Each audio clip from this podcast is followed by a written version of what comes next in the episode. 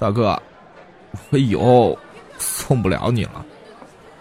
家里媳妇儿跟别人跑了，我我怪不了的，我没出息，出来打工三年多了，也没能混出个人样来。儿子的死对他打击太大了，我知道他恨我，恨我没能治好儿子。我俩从小在山里长大的，真的是青梅竹马。他可是我们村里的村花，好看着呢，跟了我真是委屈。你说我有啥值得他跟的？听说他现在跟的那个人是我们那片最有钱的人家，好事儿。我娘年纪大了，一下给气病了，我得回去陪她，让她好起来。我再没出息，也得让我娘好起来，你说是不是啊？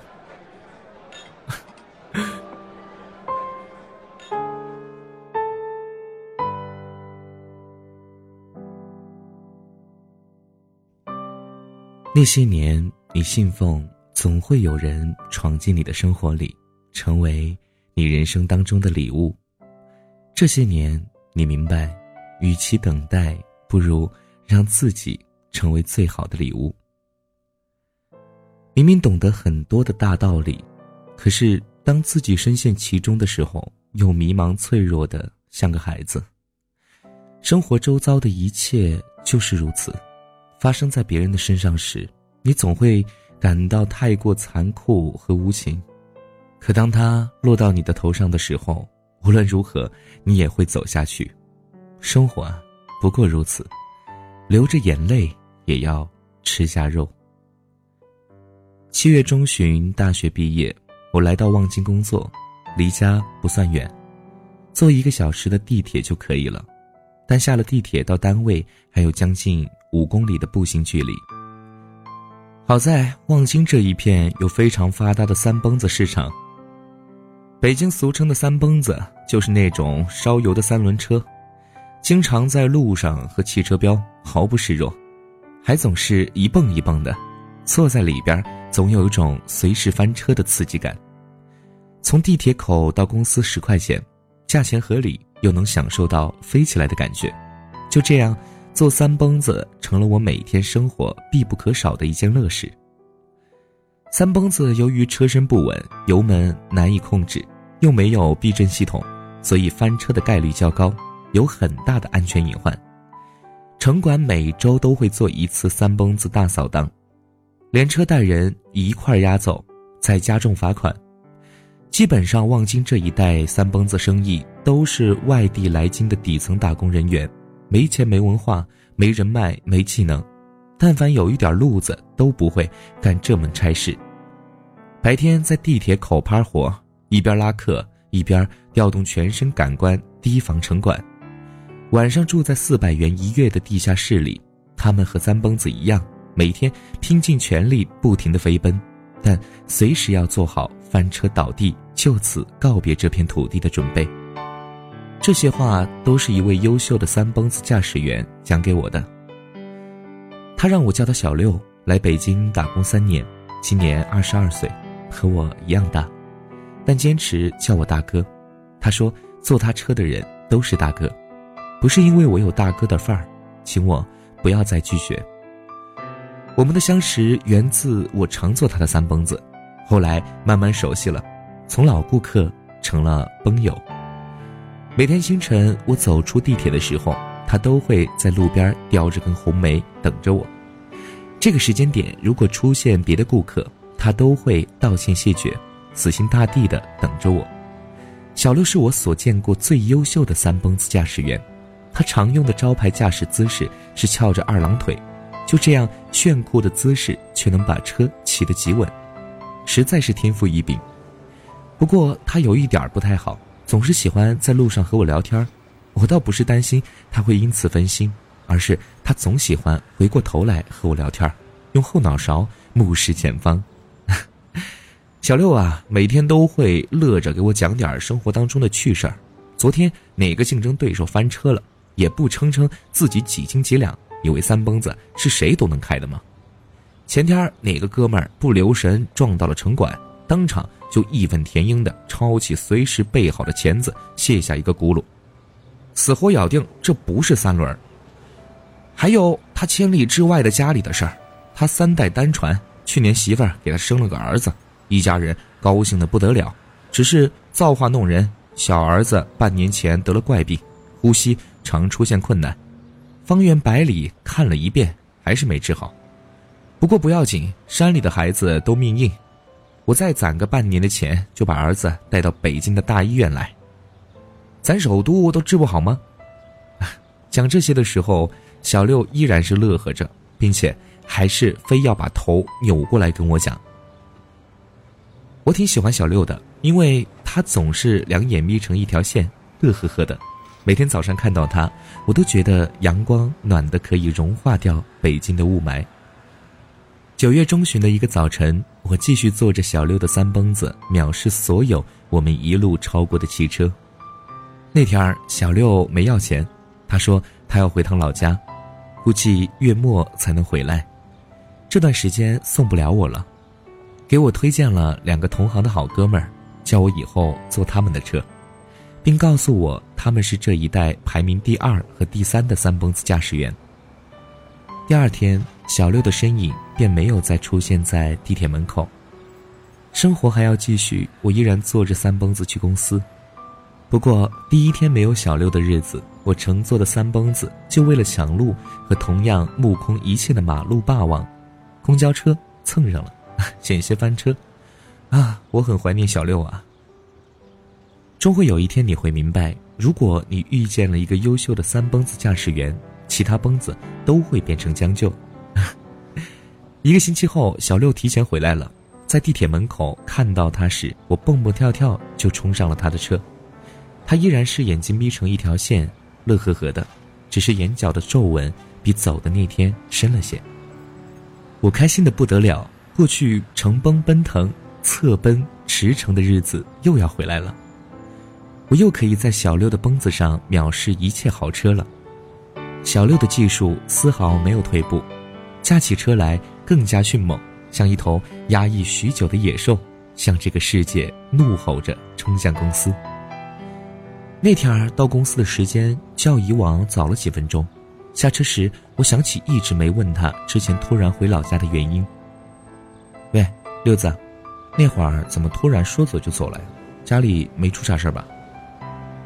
啊，没事，大哥，儿子病情严重了，媳妇儿和我娘都着急，让我回去看看。那现在好了些了吧？看你没到月末就回来了。哎，死了，喘不上气儿，眼看着死的，小脸儿都憋紫了。我一时怔住了，嗓子里像卡进了玻璃碎片再也说不出任何话语，连唾沫都忘了该如何吞咽。哎，死就死了吧，这娃命苦，生下来就受这活罪，我没出息，实在没办法治好他。早点投胎，去个好人家，千万别再给我当儿子了。没有悲愤，没有凄凉，甚至连情绪的变化都没有。小六就这样平静的讲述着一个好像与他毫无关系的孩子的死。可他眼角下那一周里好像被锥子凿刻的皱纹，没能够藏住他内心的悲痛。秋日清晨的暖阳照射在小六的脸上，他的眼睛又重新眯了起来，嘴角再次咧出弧度。哎，大哥，你快去上班吧，我回去趴活了啊！明儿见。就像春的生机盎然，夏的浪漫浮华，冬的安宁沉静，秋天就像是一位历经人间百态的中年男子。已经走过了盎然，穿过了浪漫，为了那最终的安宁，只得坚强到沧桑满面。或许每一个人都逃不过这命里的秋天吧。九月末，一个过去要好的舞友阿飞来找我和其他两个哥们儿一起吃饭，每个人都西装革履、人模人样的，再也不是曾经那个放荡不羁。一边走路一边塞着耳机跳舞的街舞少年了。饭桌上，我们聊起了过去舞蹈带给彼此的快乐，聊起拿过的奖项，创下的辉煌，还有台下姑娘们的尖叫。只是，谁都逃脱不了岁月这把刻刀，青春里的光鲜和华美，都被他细数的刻进眼角的鱼尾纹，埋藏在当年勇的话题里。阿飞说，刚毕业那会儿，身边跳舞的朋友都还在坚持，每周都会找个舞室聚一下，现在都找不到人了。就剩他自己每晚洗完澡，在浴室的镜子前翩翩起舞了。阿飞是东北人，我对阿飞的了解其实只限于舞蹈。四年前，他来我家这边念大学，横扫了本土街舞圈的所有人。他是我认识的跳街舞朋友里面练舞时最专注的，也是唯一一个把爱好坚持进生命里的人。不过后来被我反超了，让我抢回了本土第一的宝座。没办法，我就是受不了别人比我帅。除此之外，我还知道阿飞很喜欢笑。四年，我几乎从来没有听过他讲过一件不开心的事，永远都是笑嘻嘻的。永远生活的太美好。有一次吧，他丢了钱包，钱包里除了各种卡之外，还有刚取的两千元人民币。但他第一反应是立刻找出一支笔和一张纸，埋头写了半个小时，然后咧着嘴对我们说：“哈哈哈，哎呀，终于可以宰你们一顿了。”我们这才发现纸上写的是下个月要蹭饭的人的名单和详细的时间安排。饭间，阿飞出去接了电话，回来后眼圈就红了，要了一瓶白酒和六瓶啤酒。他从来都不喝酒的，他总说这玩意儿对他来说就是毒药，每喝一口就得少活两天。另一个哥们儿前阵子刚因为中美异地和相恋四年的恋人分手，一直嚷嚷着要喝两杯。看到阿飞现在舍命陪君子，大家的酒兴都被点燃了。借着酒劲儿，你一言我一语的开始诉说起各自最近生活里的不如意，但大家也都没有说任何安慰的话语，只是嘻嘻哈哈，互相指着鼻子嘲讽着对方的痛苦，很多事情还真是笑笑就过去了。阿飞一直没说话，还是笑，只是笑。他用迷离的眼神看着我说：“啊。”你知道为什么我对舞蹈这么坚持吗？旁边的大宇说：“浩哥，我跟你说，阿飞可是有故事的人，你们以前没深聊过，绝对够你写篇文章的。”我知道他有故事，一直都知道。这些年，我认识或遇见过不少像阿飞一样的人，每天都没心没肺的，恨不得把嘴裂到耳根，简直。觉得他们是在郭德纲的相声里长大的孩子。可是越是面对这样的人，越是总是隐约觉得他们心里并没有那么多明亮。就像那句听起来很矫情的话：“笑得最开心的人，往往也是哭得最伤心的人。”这句话其实还挺对的。越是拼尽全力向阳生长，越是为了甩开身体里的阴影。那些似乎从来都没有灰暗的情绪的，始终不愿意提及悲苦故事的人，心里都不知道藏了多少的疤。我们避而不谈，往往像极了我们自己。这是认识阿飞这些年，他第一次主动讲述自己。年幼的时候，父母离婚，没过两年，妈妈就去世了，因为先天的遗传疾病。从小到大，我都是在姥姥身边长大的，她是我这个世界上最亲的人，也是唯一的亲人。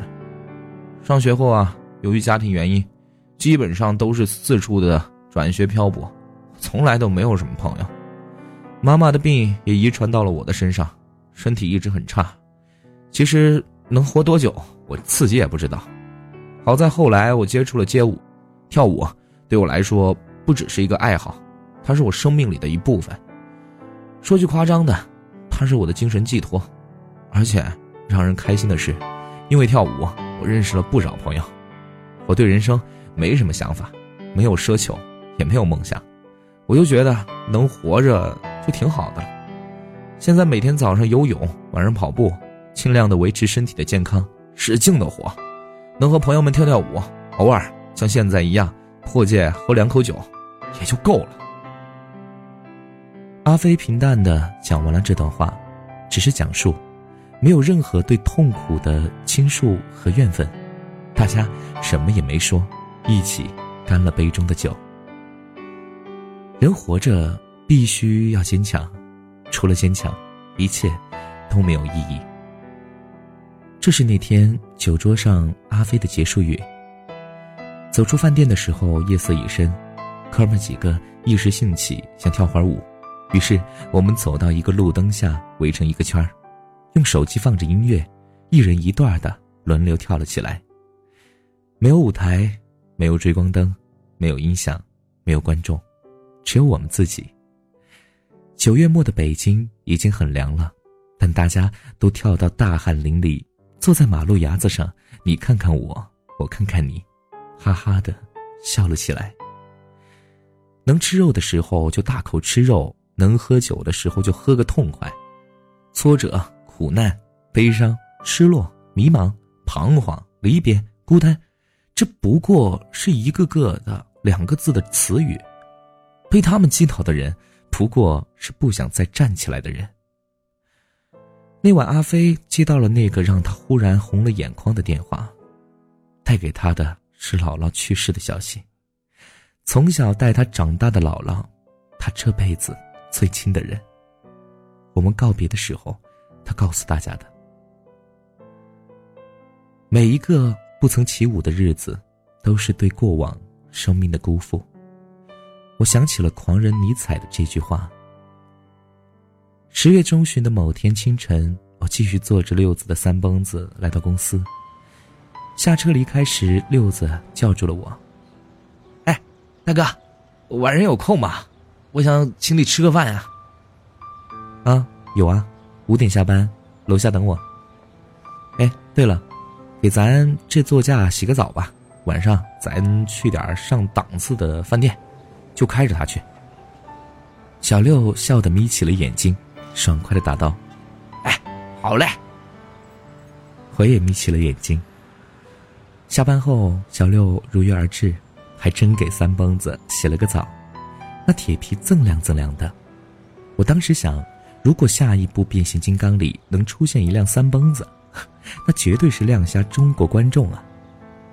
我上车给他指了路，小六继续翘着二郎腿，老样子，一边向前开车，一边回过头和我聊着天在一家朝鲜烤串城，我们停了下来。小六下了车，和我一起上楼，这是从七月相识以来。我第一次看到离开三蹦子的小刘，我终于明白为什么他一直要翘着二郎腿炫酷的开车，啊，他的左腿是瘸的。我把店里所有的招牌烤串都点了一遍，满满一桌子的肉，然后要了一箱啤酒。先说好了，今儿这顿饭我结账。我对小刘说：“哎，不行不行，凭啥呀？”我都说了，请你。行，那咱就看谁到最后能清醒着出门。这会儿说的再潇洒，一会儿啊，喝的连爹妈都不知道叫啥了，也是抽自己嘴巴。哈哈，大哥，你可别逞能啊！我每天早上哈都能喝两盅才出门去趴活的，你能看住我酒驾吗？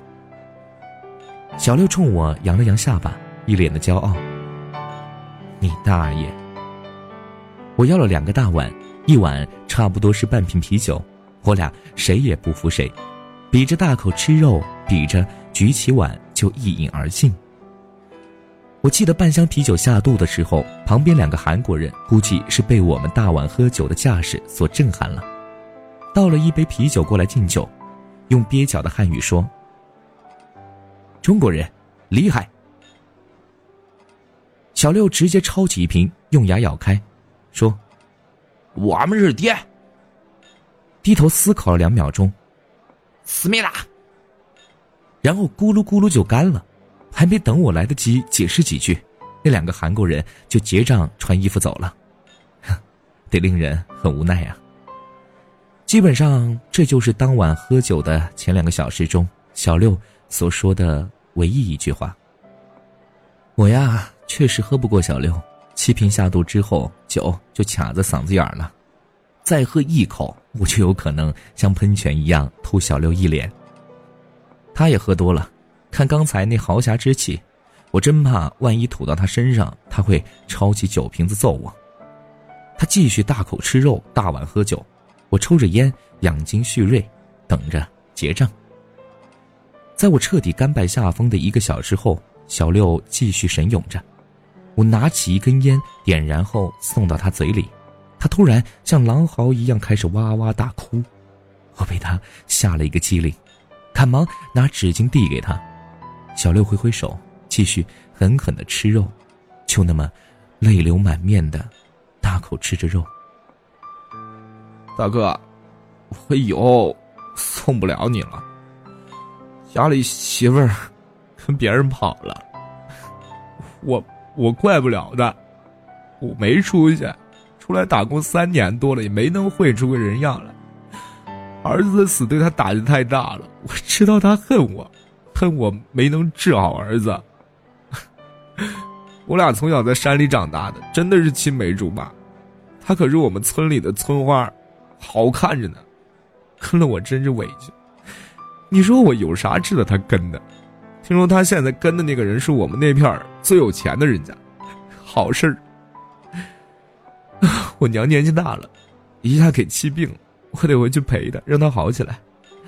我再没出息，也得让我娘好起来。你说是不是啊？是啊，我干了一碗，小六笑了。大哥，原来你还能喝呀？能不能实在点啊？小六的眼泪一直在淌，这是我第一次看见一个人边哭边笑，还一边大口的吃肉。后来小六再也没提这些事儿，他开始跟我唠嗑扯淡。他讲了很多他们三帮子兄弟的故事。讲他们为了能给家里面多汇钱，三个人挤在十平米的地下室里；讲他们为了生活做那些偶尔有失道德的疯狂事儿；讲他们每晚睡觉前都会一起唱首家乡的歌。我听得津津有味儿，沉浸在他的话语里。比起平常朋友和同事讲的那些前天谁赚大钱升职了，昨天谁终于历经艰辛实现梦想。今天谁多么励志，多么辉煌，有趣。有趣的不是小六的讲述方式，而是他讲的每一句话都太过真实，真实的更像是生活，真实的，这才是人生。生活真的有那么多光鲜和亮丽吗？生活真的可以一如海平升起的太阳，让人向往和着迷吗？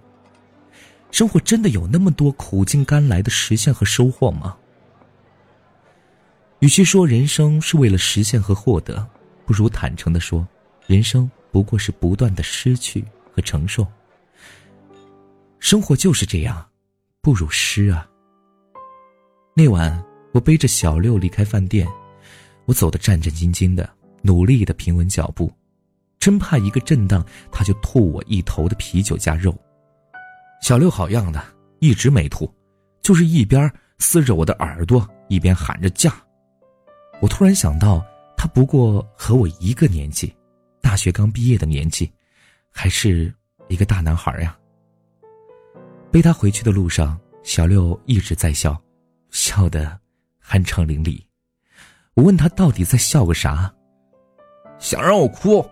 去娘的！然后又是一阵大笑。那笑声震耳欲聋，在夜晚的空气中肆意的飘荡，简直和战场上斩杀百敌的英雄一样荡气回肠。对，小六是个英雄，生活里的真英雄。愿他永远把酒当歌，以笑代哭；愿他永远这般倔强的藐视人生一切的不如意。小六走后。我在公司的附近租了房子，再也不做三蹦子了，以此纪念小六。爷爷的妈妈我的太奶奶今年九十九岁。前年我回老家看望她的时候，她老远就兴奋地喊我。我跑过去，像对待一个小女孩一样，把她搂进怀里。一个大半身埋进土里的人，一个全身刻满着皱纹，像一棵枯朽老树的人，却依然是耳聪目明、头脑清晰。饿了的时候能用一口假牙啃半只烧鸡，太奶奶才是我的女神。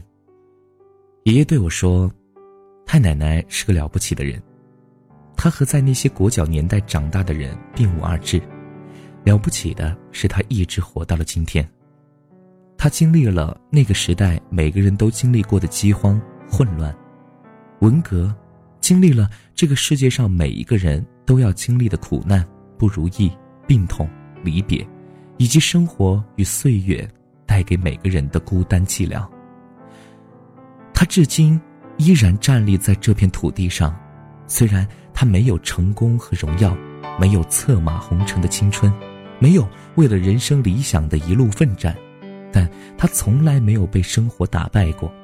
他没能从岁月里面获得什么，岁月也从未能从他身上剥夺摧毁什么。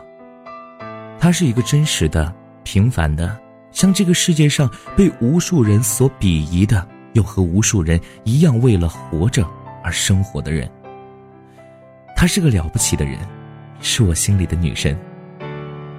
太奶奶没有所谓的人生哲学和长寿秘诀，活了将近百岁，走过了一个世纪的人，每一句对生命的感慨都是经过了时间的验证的。但她一如过往，从不言感悟，也不语遗恨。我从来无法从她那里获得一些指点或经验之谈。我俩在一块的时候。干的最多的事儿就是一起吃烤鸡。关于他的人生过往，我从爷爷那边听到过一二。他爷爷在世的时候是那个年代的财主，生意做得很大，家里有两辆马车，大土豪。这当然一定是要被革命的，被大家伙深恶痛绝的。嫁鸡随鸡，嫁狗随狗，太奶奶只是命运的跟随者。命运弄人。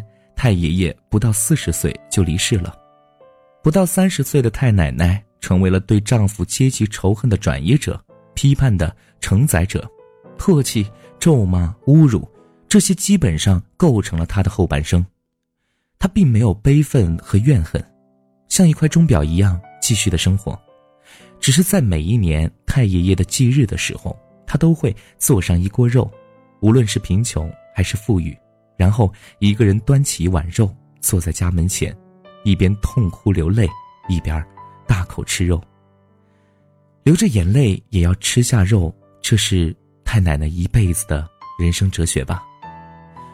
我们每个人都像漂浮在海面上的一叶孤舟，被大海翻滚，被海水吞没，难得风平浪静，还要苦闷与孤单无助。可这片汪洋上。着实漂泊着太多的和你我一样的孤舟破船，就像老水手会嘲笑新水手的惊愕和慌乱，有一天你也会因想起过去自己的不知所措而谈笑风生。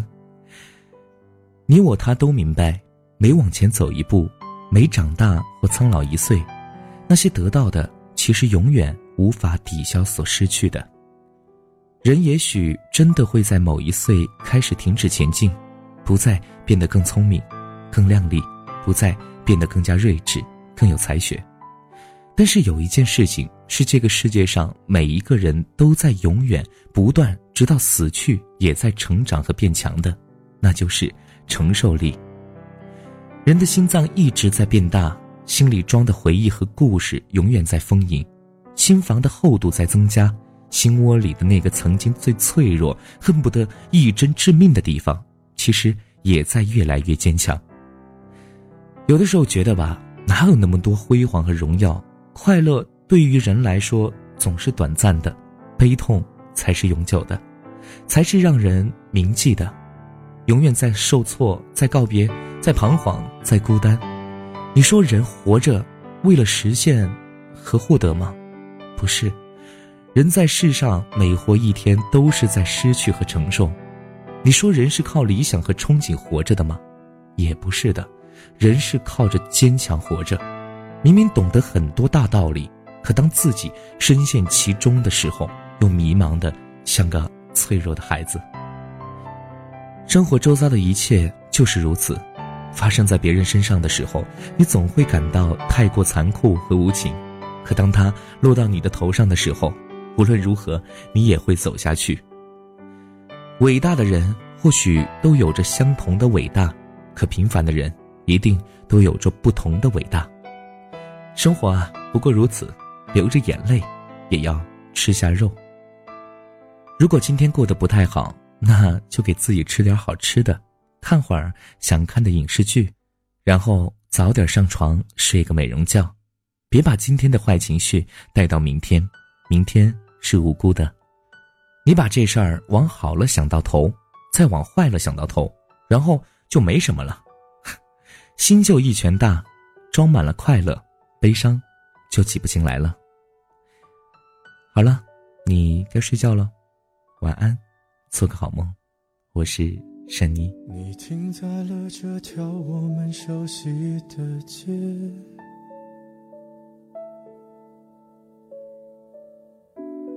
把你准备好的台词全念一遍。我还在逞强，说着谎，也没能力遮挡你去的方向。至少分开的时候，我落落大方。我后来都会选择绕过那条街。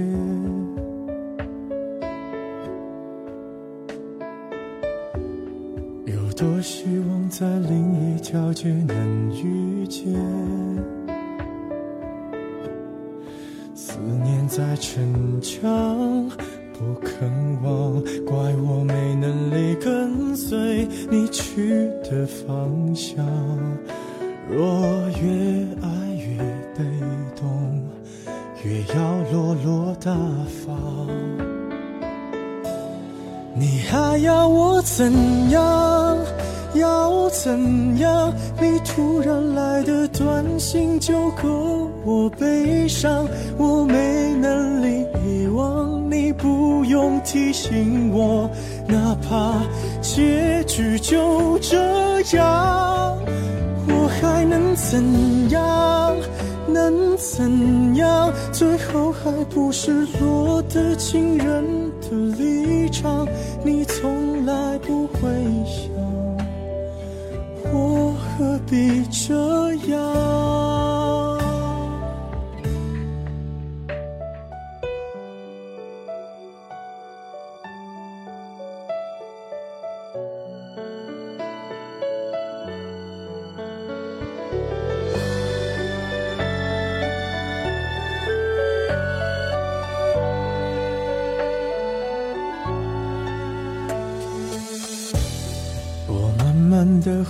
自己的生活圈，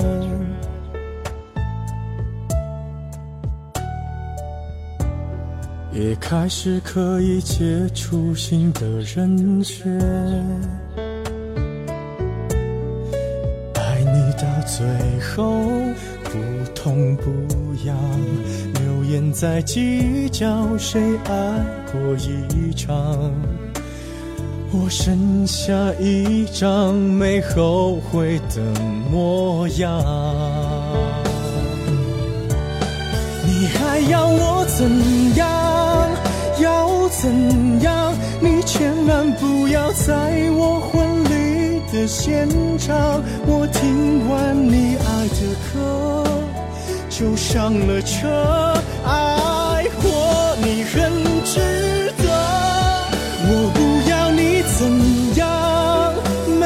怎样。我陪你走的路，你不能忘，因为那是我最快乐的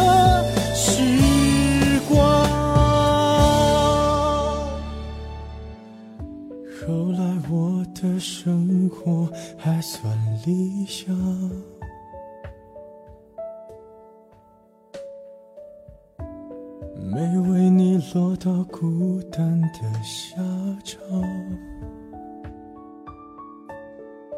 有一天晚上